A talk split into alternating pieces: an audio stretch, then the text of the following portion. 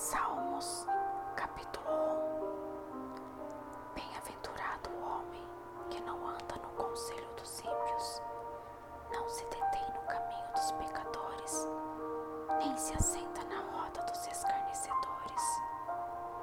Antes, o seu prazer está na lei do Senhor, e na sua lei medita de dia e de noite.